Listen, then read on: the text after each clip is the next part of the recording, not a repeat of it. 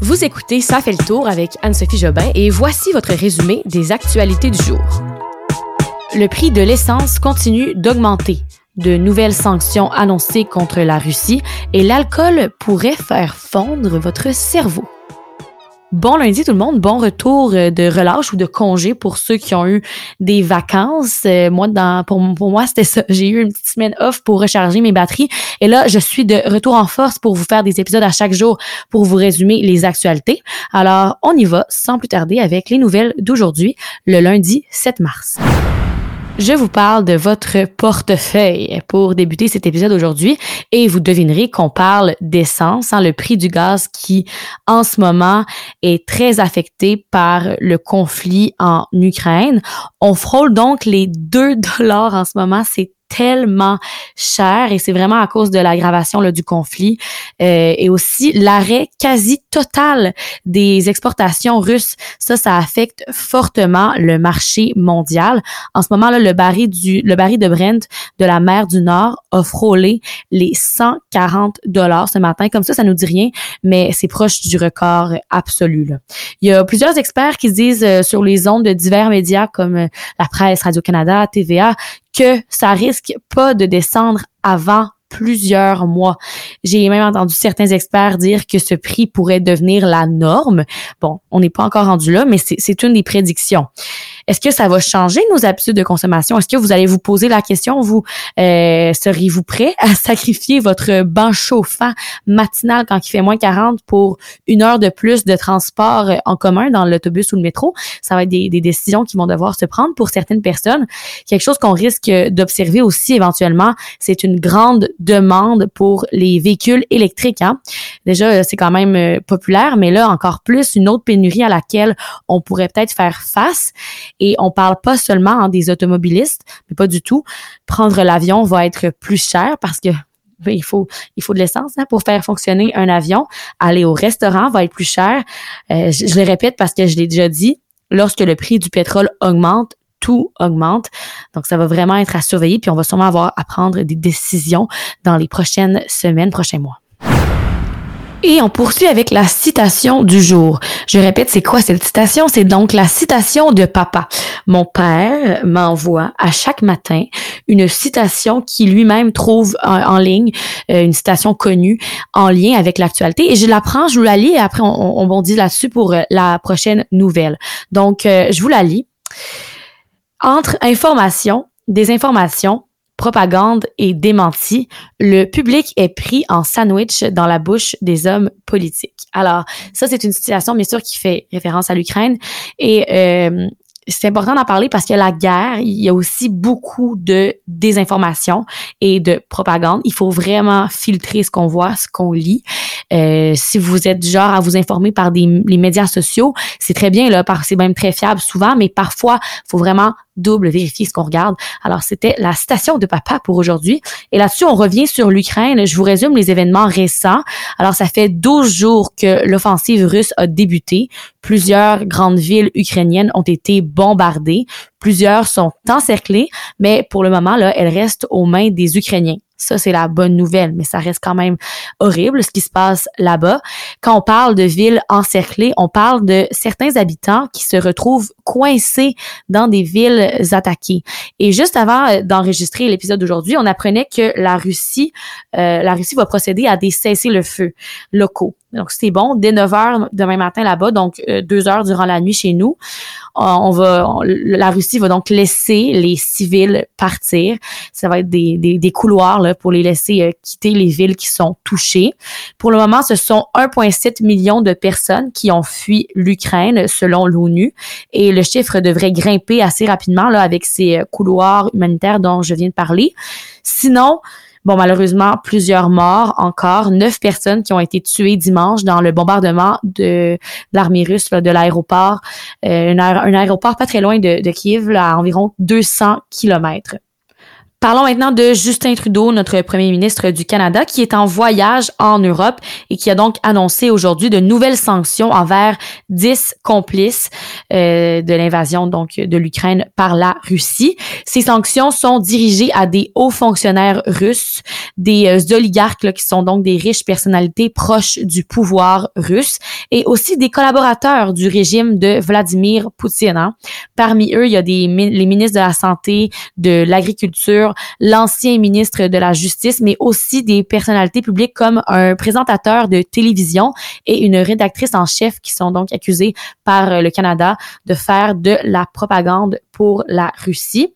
Le premier ministre a précisé que les dix noms proviennent d'une liste qui a été conçue par le chef de l'opposition russe qui est en ce moment emprisonné c'était une conférence de presse euh, de Justin Trudeau, mais il était aussi accompagné là, du premier ministre britannique et du premier ministre des Pays-Bas. Et ils ont dit ensemble, dans une déclaration commune, qu'ils demandaient un cessez-le-feu pour permettre le passage des civils et aussi pouvoir euh, approvisionner l'Ukraine hein, en nourriture et en médicaments. Et là, comme je vous disais, on vient d'apprendre qu'il va y avoir des couloirs humanitaires qui vont être permis. Et euh, pour Justin Trudeau, son voyage se poursuit en Lettonie, en Allemagne et en Pologne dans les prochaines journées. Pour plusieurs étudiants du primaire et du secondaire, aujourd'hui, c'est le retour en classe après la relâche, comme moi d'ailleurs, le retour au travail. Et euh, c'est une rentrée un peu différente de la semaine dernière, la semaine avant la relâche en fait, parce que les étudiants ont pu rentrer à l'école sans masque. Et ça fait tellement bizarre de se dire pas de masque pour rentrer à l'école. Et ça, c'est une très bonne nouvelle. Et euh, aussi, c'est aujourd'hui que le gouvernement commence son plan donc pour retirer le port du masque obligatoire partout au Québec. Alors, c'est pour les étudiants qui se trouvent en classe, mais doivent quand même le porter dans les aires communes lors des déplacements et dans les autobus scolaires.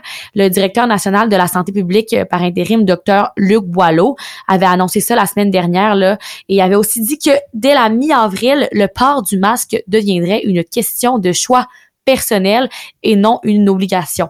On voit vraiment la lumière au bout du tunnel. Et euh, vous allez vous en rendre compte cette semaine lors des épisodes. On est vraiment en mode express déconfinement à partir du 12 mars, donc ce samedi qui s'en vient. D'autres allègements sont prévus. Alors, euh, les lieux publics vont pouvoir augmenter leur capacité à 100% Il y aura plus de limite non plus pour le nombre de personnes qui peuvent être assises à une table au restaurant. C'est aussi la reprise des activités de danse et de karaoké à partir de samedi soir. J'espère que vous avez votre soirée karaoké de prévu. Et finalement aussi, là, le passeport vaccinal va être retiré à partir de samedi dans tous les lieux visés par cette mesure.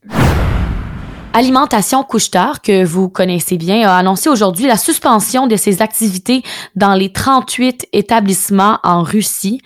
Euh, c'est une agression qui a été donc condamnée là, par le PDG Brian Anash.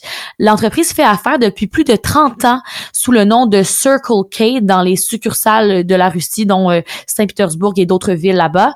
Ils ont donc annoncé qu'ils mettaient en place des mesures pour prendre soin de leurs employés russes, les 320 employés russes.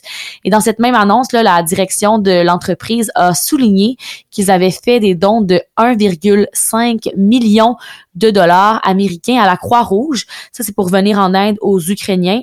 Et euh, aussi, ils vont offrir du carburant gratuit, des boissons et de la nourriture aux réfugiés qui euh, se rendaient soit en Pologne ou euh, dans les pays baltes ou ailleurs en Europe. Petit fait divers pour vous parler de Jeffrey Marshall Menard. C'est un homme qui avait été reconnu coupable de 40 chefs d'accusation en 2020.